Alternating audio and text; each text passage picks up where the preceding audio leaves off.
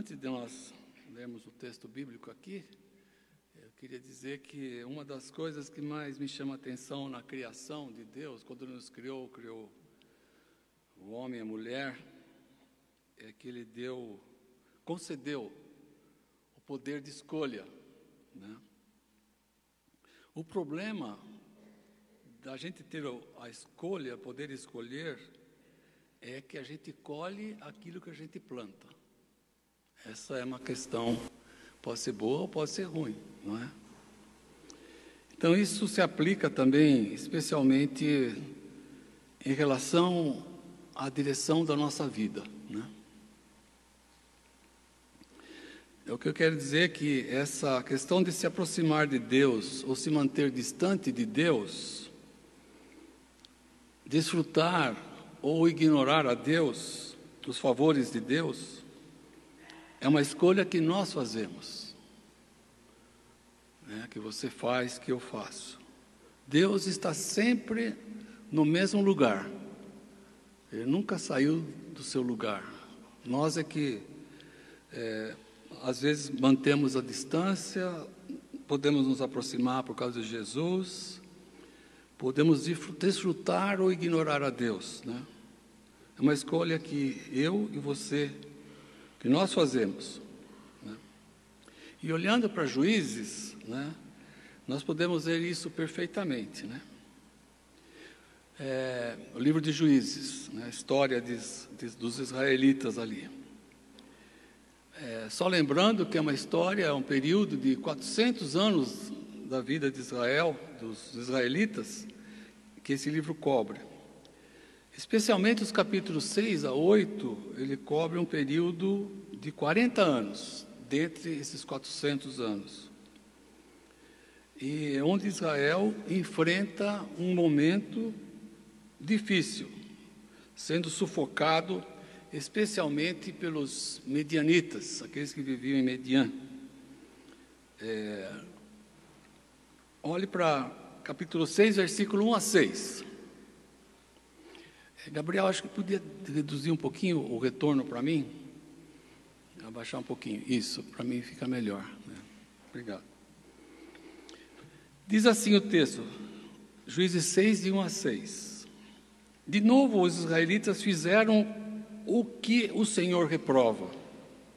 E durante sete anos, ele os entregou nas mãos dos midianitas os midianitas dominaram Israel, por isso os israelitas fizeram para si esconderijos nas montanhas e nas cavernas e nas fortalezas.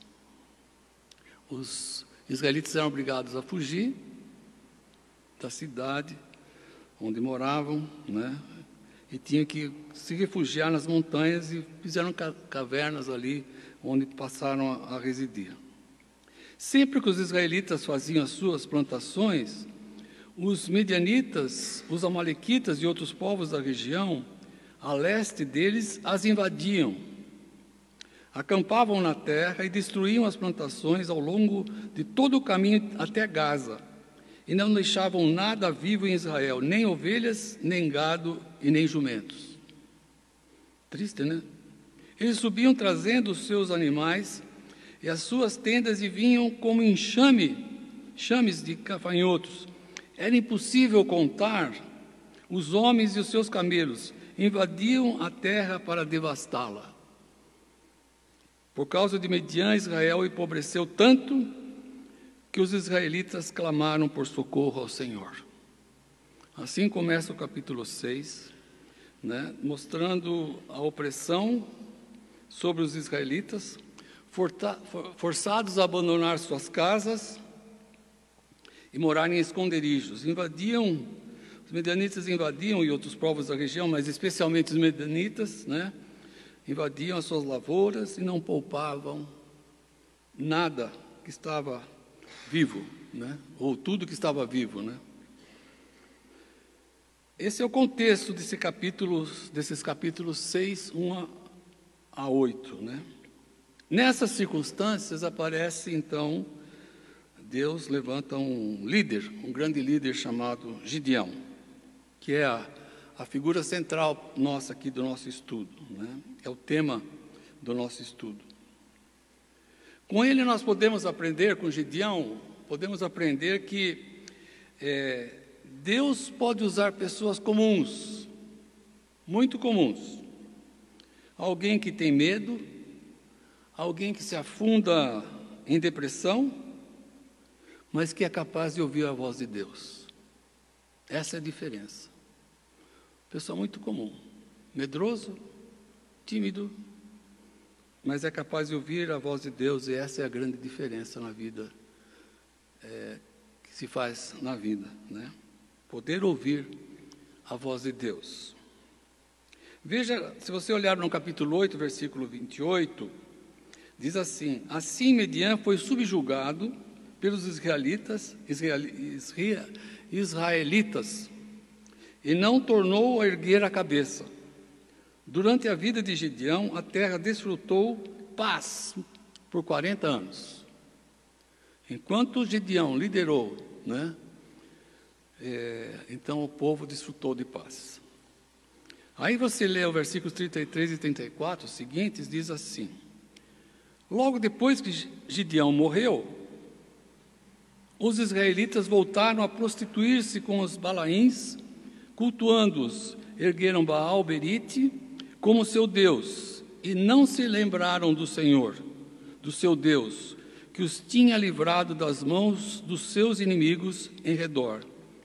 Também não foram bondosos com a, filha de, a família de Jerubaal, isto é, Gideão, reconhecendo todo o bem que ele tinha feito por Israel. Simplesmente esqueceram.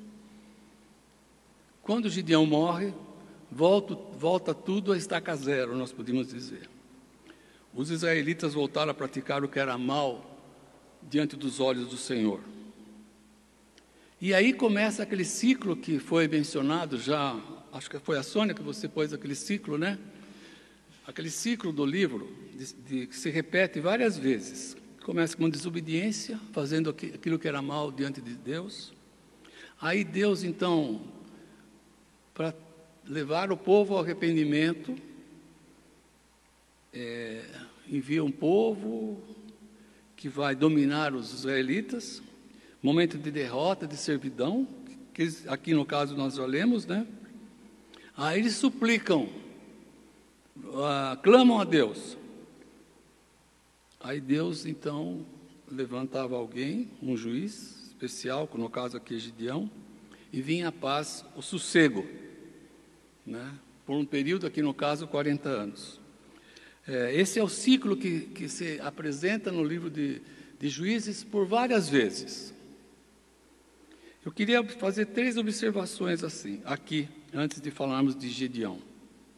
A primeira observação é quanto à geração seguinte, que nega é, ignora a fé dos pais. Nós, como pais, somos responsáveis para deixarmos um exemplo vivo para os nossos filhos. Mostrarmos o que é um compromisso com Deus, com Jesus. Mostrarmos para os nossos filhos, com a nossa vida, o amor a Deus, amor à Igreja de Jesus. Nós, pais, somos responsáveis por isso. Isso é bíblico. Você pode ler Deuteronômio, desde a formação do povo ali, Deus dava essa responsabilidade para o povo, para os pais, né? É, eu, assim, no, certo modo, a gente, depois de alguns anos, quase três décadas aqui em Curitiba, um pouquinho mais, e como pastor, eu, a gente viu muitas vezes pessoas que frequentaram e saíram da igreja, né? E mais tarde você encontra com essas pessoas, já com os filhos já adultos, e, e a pessoa fala, ah, tenho saudades daquele tempo, e você está frequentando uma igreja, alguns estão, outros não, né? E seu filho? Ah, meu filho, meus filhos não, não querem nada, não, assim, a respeito de Deus, assim, são bons filhos, mas não tem nenhum compromisso com Deus, né? Então, o que eu queria dizer é que aqueles que são bons exemplos já encontram dificuldade com seus filhos muitas vezes, não é? Mas quando nós não somos exemplo, a coisa pode ser muito mais difícil. Né? Muito mais difícil. É minha responsabilidade, é sua responsabilidade como pai e mãe, de deixarmos um exemplo vivo a respeito de Deus, de Jesus, de compromisso com a igreja dele. Eles estão falando com, uma, com, com a denominação, não estou falando isso com uma. Né, estou falando com o povo de Deus. Né? É responsabilidade minha e sua né, de deixarmos esse exemplo. Então, quando é que surge uma geração que não conhece a Deus? Principalmente quando os pais não são exemplo é, pessoal. Não estou falando da religião, como eu agora falei, e é, às vezes os pais que são religiosos ainda é pior ainda, porque é, são ritualistas, mostram só um costume, né, um vocabulário, mas não mostram vida. Nós precisamos mostrar vida, a vida com Deus, a vida com Jesus para os nossos filhos. Essa é uma responsabilidade que nós temos. Né? É, se você olha para a Europa, que é o berço da, da, teologia e tudo mais, daquilo que a gente crê a respeito de Deus e de Jesus, quando você encontra aquele país, esses países, né, como Inglaterra, França, Alemanha, esses países que podiam ser países né, que têm a sua origem cristã. Né? Eu diria que até os, os melhores teólogos que a gente conhece estão por ali, né? Holanda, né? Mas você vê a maneira como o povo vive, é como se nunca tivesse conhecido a Deus. Né? E nós corremos esse risco. Deus quer que nós, como pais, assumamos a responsabilidade aos nossos filhos daquilo que é, nós cremos a respeito de Deus, daquilo que Deus nos revela a respeito dele. Nossos filhos têm que ver na nossa vida, para trazer impacto né, na vida deles. Quando a gente é religioso ou deixa de, de, de frequentar, ou não está está longe de Deus, por vários motivos, né? não quero mencionar quais são os motivos aqui, mas não importa qual seja o motivo, quando seus filhos não vê que existe uma fé verdadeira, viva, né? que muda, transforma a vida da gente, para que, que eu vou ter a mesma fé que meu pai tem? Por que, que eu vou frequentar aquela igreja que meu pai e minha mãe frequentam? Se não faz diferença na vida deles. Né? Muito disso acontece. Né? Então, pais que negligenciam essa responsabilidade, além de promover a ignorância, promovem também a descrença de seus filhos em Deus. Né? Então, nós podemos também promover a descrença né, na vida dos nossos filhos, quando nós não somos exemplos de vida de verdade. Né? Como eu disse, ainda quando a gente é exemplo vivo e, e tudo mais, a gente encontra dificuldade, né? quanto mais aqueles que não são exemplo. Né? Não são exemplo. Né? Agora, quem está me ouvindo, quem sabe alguém pode pensar: bom, eu não tenho filho, eu não tenho nenhuma responsabilidade quanto a isso. Né? Eu só queria dizer para você que não tem filho, ou que é mais novo, mais velha um pouquinho, já de juventude passada, né? É, que nós temos que ser exemplo. Você também tem que ser exemplo para os mais novos. Né? Você também tem que ser exemplo para os mais novos. Jovens têm que ser exemplo para os adolescentes. Né? E como os adolescentes procuram um herói na vida deles. Né? É, da, é, da, é do momento da vida deles. Então, vocês que são jovens, né, que ainda não têm filhos, têm essa responsabilidade também de deixar para eles um exemplo vivo né, a respeito de Deus e de Jesus. Então, todos nós não podemos escapar dessa responsabilidade. Né? Não podemos escapar dessa responsabilidade. A terceira coisa que eu queria falar aqui a respeito da, desse, desse ciclo que se repete no livro de, de Juízes, né, é, é que o coração deles, desses israelitas, será que era, era o, o, é, o coração deles era diferente do nosso, do meu e do seu coração? Você acredita que poderia ser diferente você no meio daquele povo? Né? Tem gente que acha, né? Por isso que a gente crê também que Adão é o nosso representante. O coração de Adão é o meu coração. Aquilo que ele fez, aquilo que fizeram Eva e Adão, eu e você faríamos a mesma coisa, porque é o nosso coração, é o seu coração que está ali. Né? Será que nós não temos? Porque no caso aqui, nós, você viu que quando nós temos aqui, que eles começaram a seguir outros ídolos. Será que nós também não temos ídolos que nós seguimos né? na nossa vida? Né? Eu quero ler para vocês esse livro aqui do Tim, Timóteo, é, Timóteo é, Keller, eu estou com um problema no dente aqui, está pegando minha língua, está difícil de falar, né? Preciso procurar o dentista. Ele não veio hoje na igreja. Dudo. Queria ler para vocês um texto que ele comenta a respeito disso que eu estou falando para vocês, né? A respeito do coração e que aquele povo cultuava outros ídolos, mas que nós também cultuamos outros ídolos, da mesma forma. Olha que é, o Timothy Keller ele repete uma citação de um outro autor, um tal de Michael né, Wilcock. Né? Os deuses não mudaram, pois a natureza humana não mudou. E esses são os deuses que a humanidade sempre recria para si mesma. O que as pessoas desejam?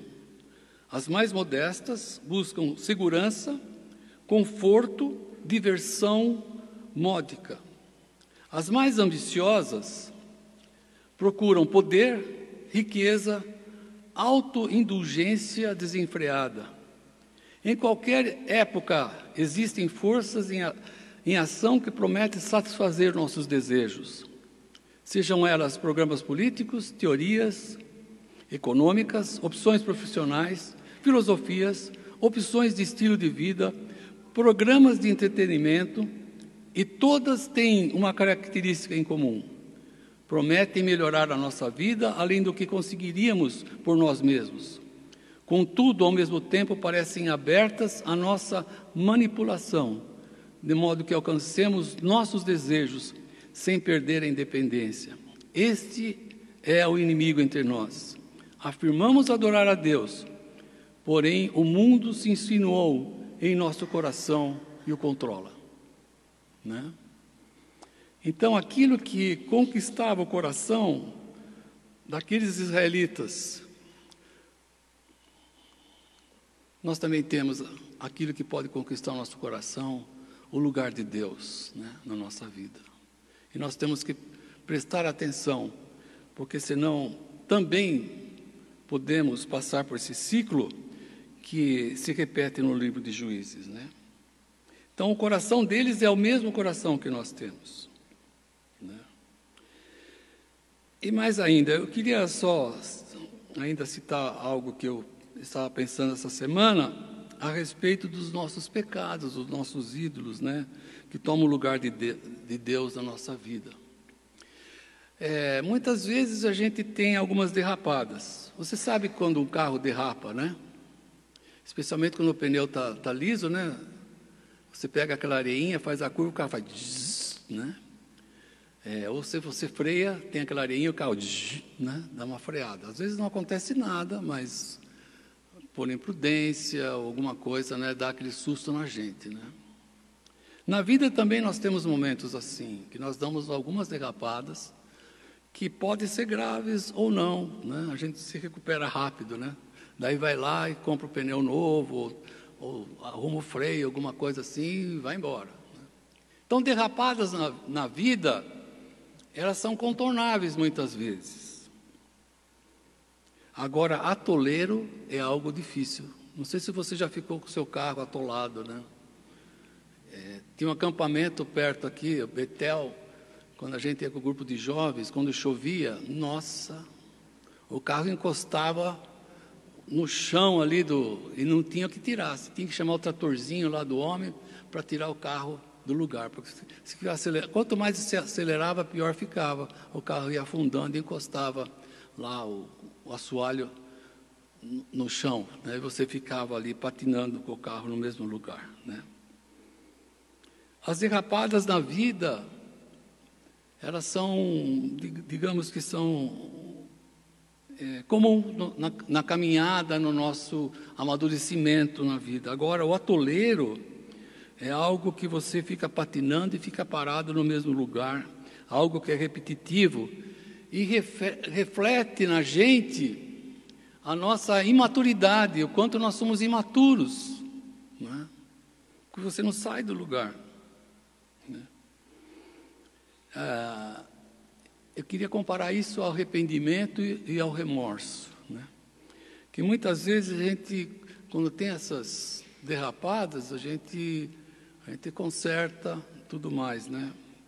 Mas voltar a, a cair num atoleiro novamente, ficar lá e não sai daquele lugar, mostra que você teve apenas um remorso, chorou, ficou triste, né? Mas o arrependimento, o arrependimento é uma volta. É algo que você pega o caminho e não volta mais para aquele lugar. Né? Muitas vezes nós temos na nossa vida alguns remorsos e poucos arrependimentos. E com relação a Deus, isso é verdade também. Né? A gente vê em acampamentos pessoas que vão lá e choram e tal, e fica triste, né? cursos e tudo mais. Né? Passa um tempo, a pessoa está vivendo a mesma enhaca na vida. Né? A mesma coisa. Quer dizer, houve remorso, mas não um arrependimento. Não uma volta e falar, não volto mais aqui, não vou fazer mais isso. Nós precisamos de um verdadeiro arrependimento. Eu acho que esse é era um problema lá em, com os israelitas e também pode ser conosco também. Se você volta ao mesmo ao mesmo buraco, à mesma vala, ao toleiro, talvez você precisa de um arrependimento. Né? E pode ser que você chore, fique triste também, como a gente fica como remorso. Mas o, quando você sai do atoleiro e há um arrependimento mesmo, você não vai voltar a repetir aquilo novamente na vida, né? E a terceira coisa que eu queria falar aqui é que nós temos que ouvir a palavra de Deus, a voz de Deus. Né? É, não se tem vida espiritual, vida de relacionamento de, com Deus, sem a Bíblia, sem a palavra de Deus. Não tem. Nós precisamos ouvir a palavra de Deus. Né? Ler a palavra de Deus. Né? Ouvir o que Deus fala. Né? Por isso eu gosto muito daquela disciplina de pessoas que leem todos os dias, né? seguem um programa né, de leitura. Né? É uma disciplina muito importante. Né? Muito importante. Né? E é a palavra de Deus que nós precisamos. E precisamos também dos irmãos, da comunhão da igreja. Somos salvos quanto à vida eterna, mas somos salvos também para pertencermos à família de Deus. Eu e você precisamos da família de Deus, precisamos da igreja, precisamos amar o povo de Deus. Né? A nossa confiança em Deus, em Jesus, está ligada também ao nosso amor àqueles que Deus, que Jesus deu a sua vida por eles. Nós precisamos da igreja, né? Não estou falando de novo de uma religião, de uma, é, de uma denominação, mas do povo de Deus. Né? O povo de Deus. Né? Você e eu precisamos, né? Precisamos de. E eu creio que as grandes mudanças na nossa vida, elas acontecem junto do povo de Deus, num pequeno grupo. Por isso que a gente fala tanto que você deve pertencer a um pequeno grupo, que você deve frequentar um pequeno grupo, né? que estuda a palavra de Deus, que tem comunhão, né? Ah, come junto muitas vezes. Né? Aquele grupo é fundamental na nossa vida, no nosso crescimento, no nosso envolvimento né, com Deus.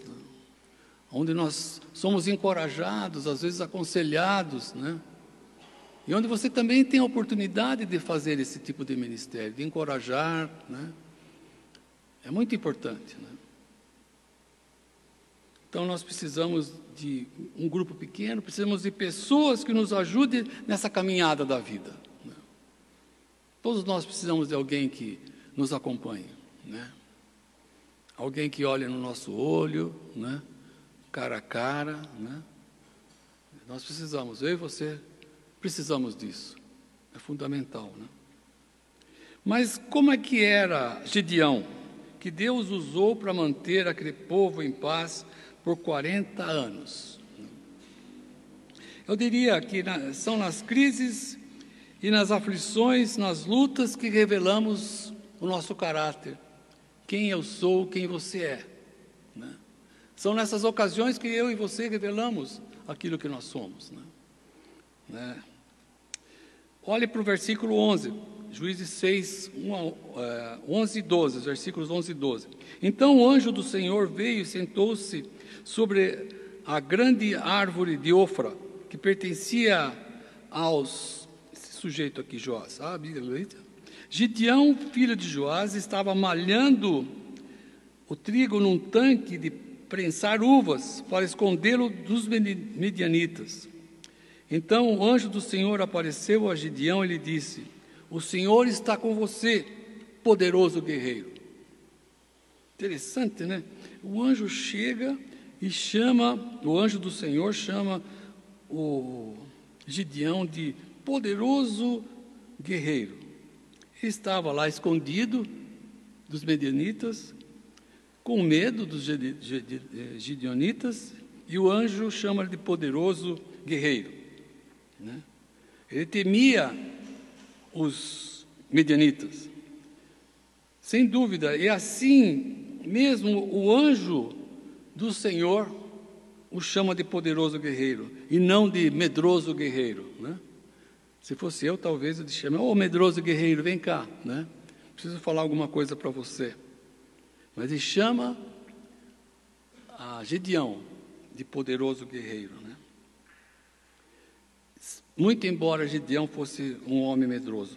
Há mais um texto que nós podemos ver que realmente Gideão era medroso. Versículos 25 a 27 diz assim: Naquela mesma noite, né, o Senhor lhe disse: Separe segundo, segundo novilho do rebanho de seu pai, aquele de sete anos de idade. Despedace o altar de Baal, que pertence a seu pai, e corte o poste sagrado que está ao lado do altar. Depois faça um altar para o Senhor, para seu Deus, no topo desta elevação. Ofereça o segundo novilho em holocausto com a madeira do poste sagrado que você irá cortar. Assim Gideão chamou dez de seus servos e fez como o Senhor lhe ordenara. Mas, com medo da sua família e dos homens da cidade, fez tudo de noite e não durante o dia. Gideão não só, aqui a gente pode perceber que Gideão não só era, ele tinha medo dos inimigos, dos medianitas, como também ele tinha ah, uma certa dificuldade diante da própria família dele. Talvez fosse uma pessoa muito tímida, ou era tímido, né? E provavelmente essa, essa dificuldade, essa timidez, era medo de falhar né? com a responsabilidade que, ele, que era dada para ele muitas vezes, né? É, dificuldade de aceitar desafios, né? aquilo que ele podia assumir, ele pulava para trás. E quando Deus chama a Gideão para liderar o exército, para libertar os israelitas da opressão, é, veja como que ele reagiu. Veja os versículos 15 e 16, né? Aí ele disse para o Senhor: Ah, Senhor, respondeu Gideão, como posso libertar Israel? Meu clã é o menos importante de Manassés e eu sou o menor da minha família. Falar, a tribo a que eu pertenço é a menor. E minha família é menor ainda dentre todos aqueles que pertencem a essa, a essa tribo, né? E Deus responde para ele: Eu estarei com você. Respondeu o Senhor. Não sei o tom de voz que o anjo falou com ele. E aqui é o Senhor mesmo. Quando a palavra aparece anjo, é, anjo do Senhor é, é, é o Senhor mesmo. Ele fala: Eu estarei com você, respondeu o Senhor, e você derrotará todos os medianitas como se fossem um só homem. Né?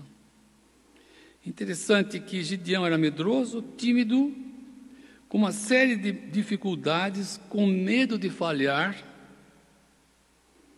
Eu pensei aqui, eu sou eu esse cara. Né? Esse cara sou eu. E ele responde, eu sou sempre assim, ah, eu sou a, a pessoa menos indicada para fazer isso. Né? Esse é o meu sentimento muitas vezes. Ah, justo sobrou isso para mim, eu sou menos indicado para aceitar esse desafio, essa responsabilidade. Né? Mas mesmo assim, Deus o chama de poderoso guerreiro e para liderar, você depois lê no, no capítulo 7 e 8, que ele liderou um grupo de 300 homens para derrotar todos os medianitas. É uma história que acho que muita gente conhece, mas você pode ler. Né? E, e ele lidera um grupo de 300 homens que, de uma maneira surpreendente, derrota os medianitas de uma maneira definitiva e por isso ele consegue ter 40 anos de sossego, né, de paz entre eles. Sabe o que é que faz a diferença? Né?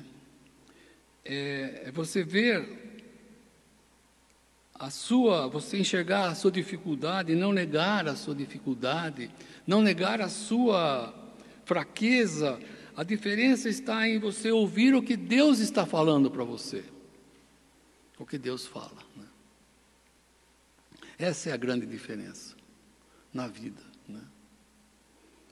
É, eu me lembro que quando eu fui fazer, é, no meu tempo tinha vestibular lá no seminário lá em São Paulo, eu fiz lá o, os exames, eu estava com é, chamado de vestibular, e depois tinha uma banca que examinava, né, e dizia para você se estava aprovado ou não, coisa assim, né.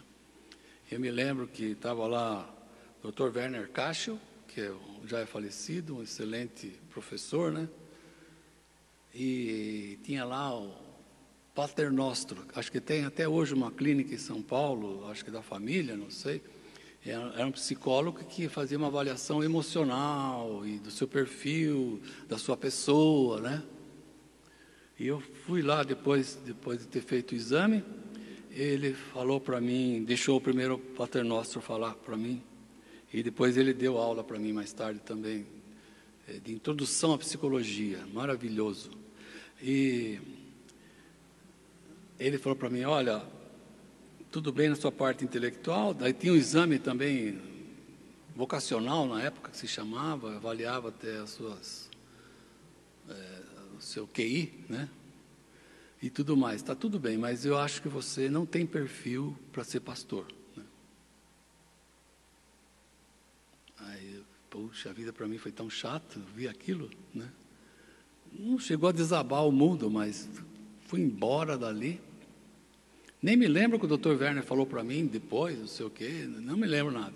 Fui embora. Mas eu me lembro que o Dr. Werner falou: Você vem amanhã, quero falar com você, e venha para fazer a matrícula. Né? E fui lá, o Dr. Werner falou para mim: Olha, é apenas uma avaliação de um homem. Né?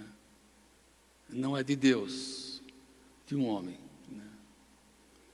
E é, aquilo que está no seu coração é que vai comandar, né?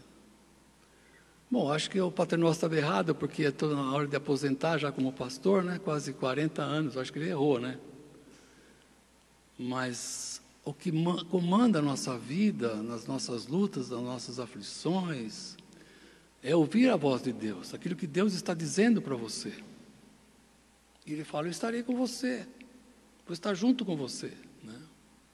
É isso que comanda a nossa vida. É assim que nós temos que viver.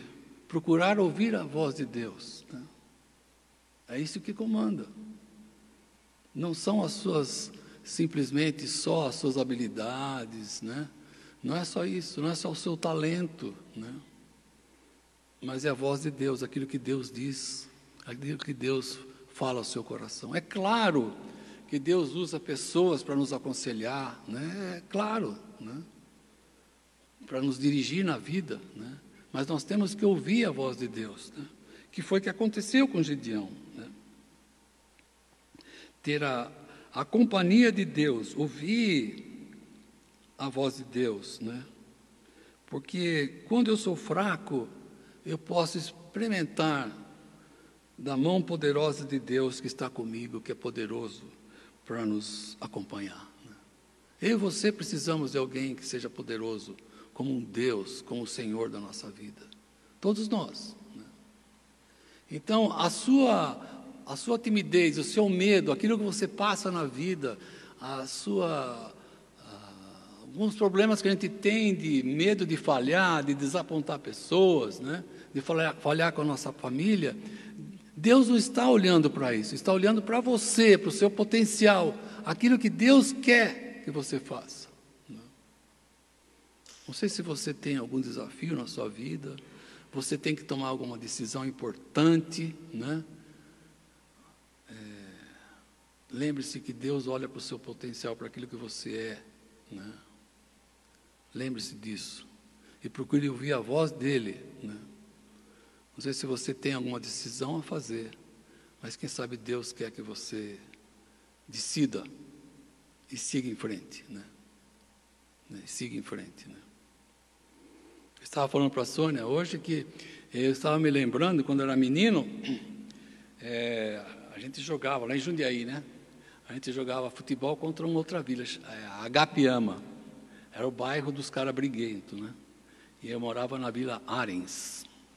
E nós tínhamos o nosso timinho que jogava contra o time de, da Gapiana. Sempre terminava em briga, em pontapé, e era uma correria, né? sempre tinha, né? Lá hoje é a construção, tem a construção de um hospital lá de medicina que tem lá, né? Mas era o campinho de futebol que a gente jogava lá. E tinha um camarada que jogava naquele time, eu era goleiro. Mas eu tinham medo daquele cara, ele jogava na frente, né? Toda vez que ele chegava junto, ele dava pontapé, era um negócio louco. Eu nunca falei com ele, mas tinha uma raiva dele e medo ao mesmo tempo, né? E eu me lembro que um dia quando eu cheguei da escola, é, do ginásio, acho que era a primeira série, eu tinha uns 11 anos, é, eu, eu vi aquele camarada passando na minha rua lá, Rua Regente Feijó. E eu estava acompanhado do meu tio. Meu tio, irmão do meu pai. Fortão para mim na minha época. E o cara passou, ele olhou para mim e falei: Que foi, seu bobão? Seu tonto, né? Porque tinha certeza que meu tio ia me proteger. Né? Você fazia isso, né, Serginho? Era mais esperto, você já partia para. Né? Bom, qualquer coisa meu tio garante aqui, né? Como a gente precisa. Estou pensando em Deus, né? Como a gente precisa de, de alguém que saiba como a gente é, enxerga o nosso potencial, aquilo que você tem aqui dentro. Né? Eu e você precisamos disso da presença de Deus, de ouvirmos aquilo que Ele diz. Né? Gideão, nesse sentido, ele foi muito bem, né? De ouvir a voz de Deus. Agora, interessante é que Gideão também ele precisava de uma reafirmação o tempo todo da parte de Deus. Né? Ele precisava que Deus confirmasse para ele que ele estaria sempre com ele. Veja no versículo 6, 17 ah, do capítulo 6. E Gideão prosseguiu: Se de fato posso contar com o teu favor, dá-me um sinal de que tu, que és tu que estás falando comigo. Senhor, é, o senhor é, é, é, mas eu preciso que o senhor confirme para mim. Estou com dúvida no meu coração a respeito. Senhor, me ajude, né, por favor. Deus ouve o pedido dele, se você continuar lendo. E Gideão vai buscar algumas oferendas, né? para oferta, oferta é, para Deus, que Deus, é, no caso o anjo de Deus ali é o Senhor mesmo, ele apresenta ali no lugar onde ele estava escondido, tudo acontece ali naquele lugar onde o anjo do Senhor encontrou.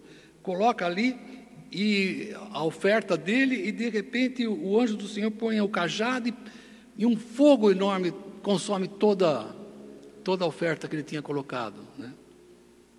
Algo espetacular que era para não deixar ele com dúvida que era Deus que estava com ele.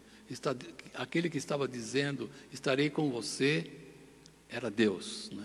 era o Senhor. Mas você acha que Gideão ficou satisfeito? Mais tarde, mais tarde já quando ele assume que vai ser o líder e tudo mais, quando se preparava para enfrentar os medianitas, versículos 36 a 40, ele perde um outro sinal.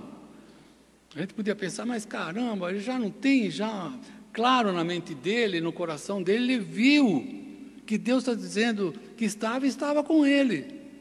Ele não precisava ficar com dúvida a esse respeito. Olha versículos 36 a 40. E Gideão disse a Deus: Quero saber se vais libertar Israel por meu intermédio, como prometeste. Vê, colocarei uma porção de lã na eira.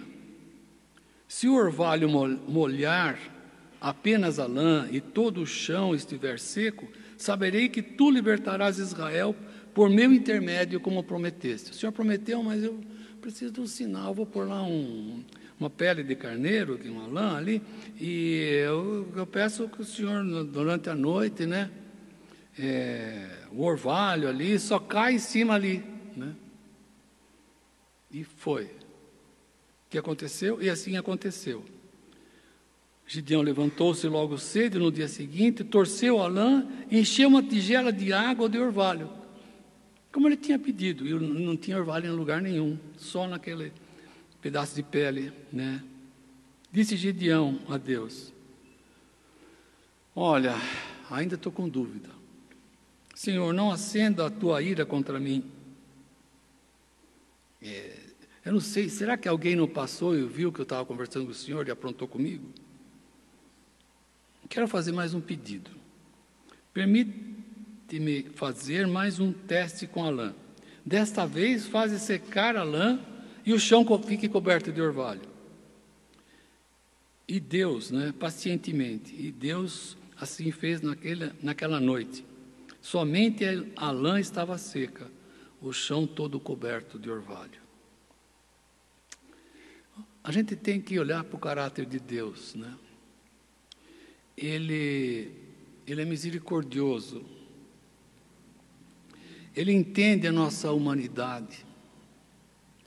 Ele entende esse desejo que nós temos, que Deus confirme que está conosco. Né? Deus entende que muitas vezes a gente se sente abandonado.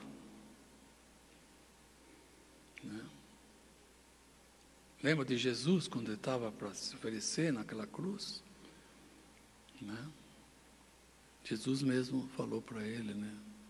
Aquele sentimento de abandono. Não é só você que se sente abandonado muitas vezes. Não, só, não é só você que precisa de um sinal de Deus, que precisa de algo. Que Deus prove que Ele é meu Deus, que Ele é o Senhor que está comigo. Não é só você que tem esse sentimento. Todos nós. Faz parte da nossa humanidade.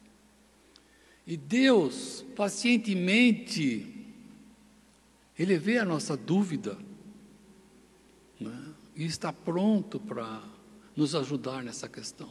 Né?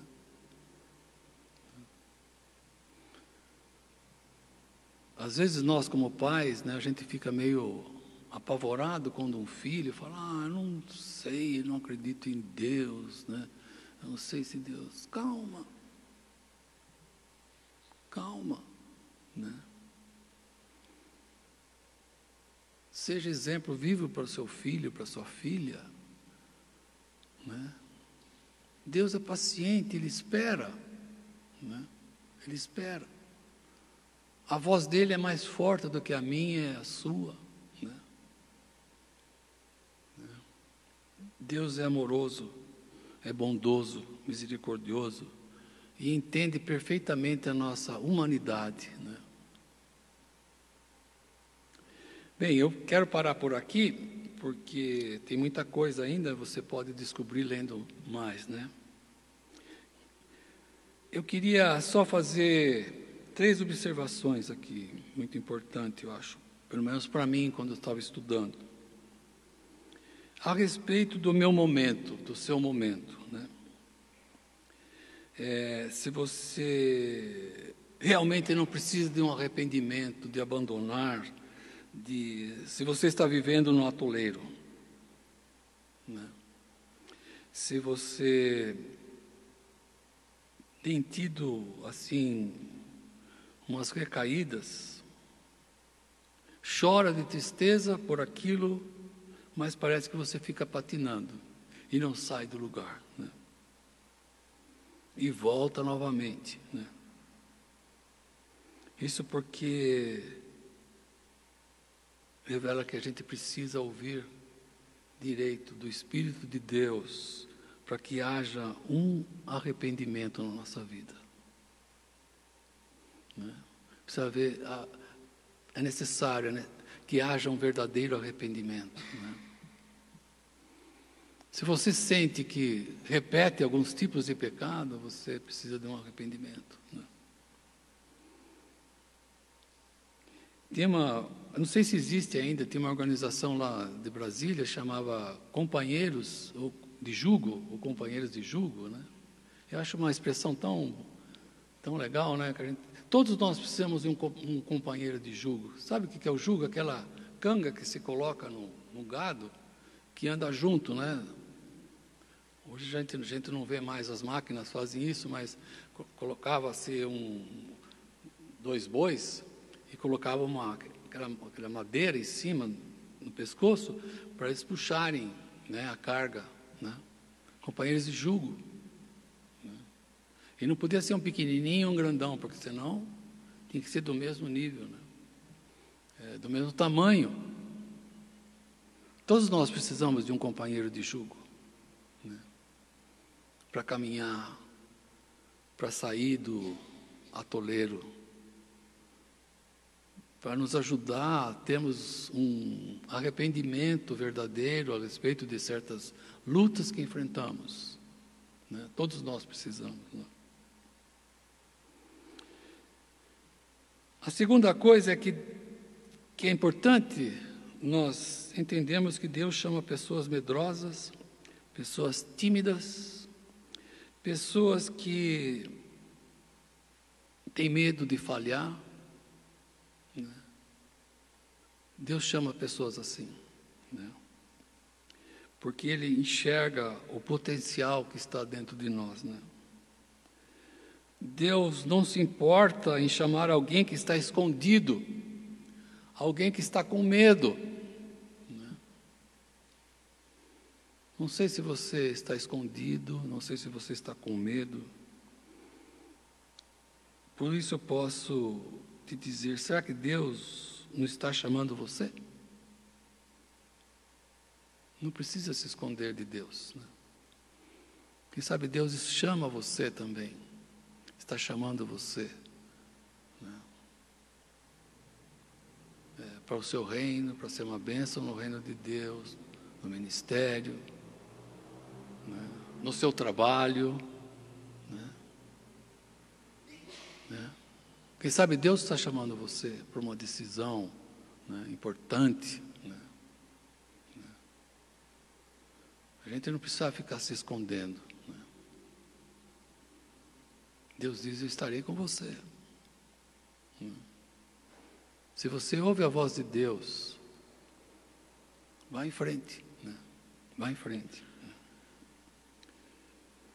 Terceira coisa aqui que eu queria dizer para terminar se você tem dúvidas quanto ao cuidado de Deus para com a sua vida, saiba que não é, que eu já falei, né? não é só você que sente isso, é algo humano de todos nós, da nossa fragilidade, né? de sentirmos que somos abandonados e tudo mais. Né? E que Deus pode ser gracioso com você. Embora eu diga para você e que Ele está com você, você pode confiar, quero incentivar você a continuar pedindo ao Espírito de Deus, ao Espírito Santo, que mostre o que Ele quer que você faça. Continue pedindo. Não, não desista. Continue falando com Ele. Né? Continue ouvindo a palavra, lendo a palavra e ouvindo o que Deus quer de você. Continue. Né? Mas saiba que eu estarei com você é para mim e para todos nós. E que Deus é paciente, mesmo quando você não ouve. Ele vai repetir para você. Ele vai falar com você. Insista com o Espírito Santo para que isso aconteça. Então, você que está enfrentando oposição, lutas, então dedique seu tempo, um tempo para ler a palavra, ouvir a palavra, persevere nisso. Faça parte de um grupo, não fique sozinho ou sozinha. Faça parte de um grupo. É muito importante isso. Né? Deus nos deu a sua família para pertencermos a uma família, uma família que nos acolhe, que nos recebe. Né? Eu e você precisamos. Né? E eu queria que você é, recebesse de um grupo, de, de, de algumas pessoas, de um companheiro de julgo, aquilo que você precisa ouvir de encorajamento, de aconselhamento, né? Tenha um companheiro de julgo. Né? E saiba que Deus é bom. Prove e você verá. Amém?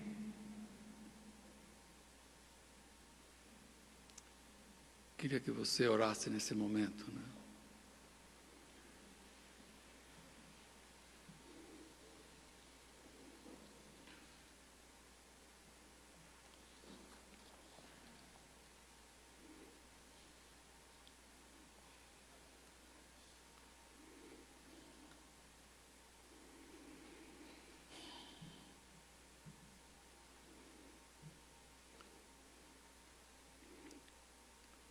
Senhor nosso Deus, como o Senhor foi tão paciente com Gideão, que cada um de nós, pelo Teu Espírito, entenda que o Senhor é o mesmo caráter, a mesma pessoa para conosco, Deus.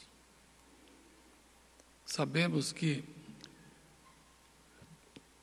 essa história, esse acontecimento na vida de um povo, e como o Senhor agiu com Gideão, Senhor, revela a tua pessoa e que o Senhor, assim que o Senhor age, com paciência, com misericórdia, ó Deus. É assim que o Senhor olha para nós, não olha para a nossa timidez, para o nosso medo, mas olha para o nosso interior, para o nosso potencial, ó Deus. O Senhor olha para aquilo que tem valor em cada um de nós, ó Deus. Te peço nessa noite, ó Deus, para aquele que precisa de um encorajamento, de uma palavra de confiança, que o Senhor, ó Deus, que o teu Espírito fale. É o que te peço, ó Deus. Em nome de Jesus. Amém, Senhor.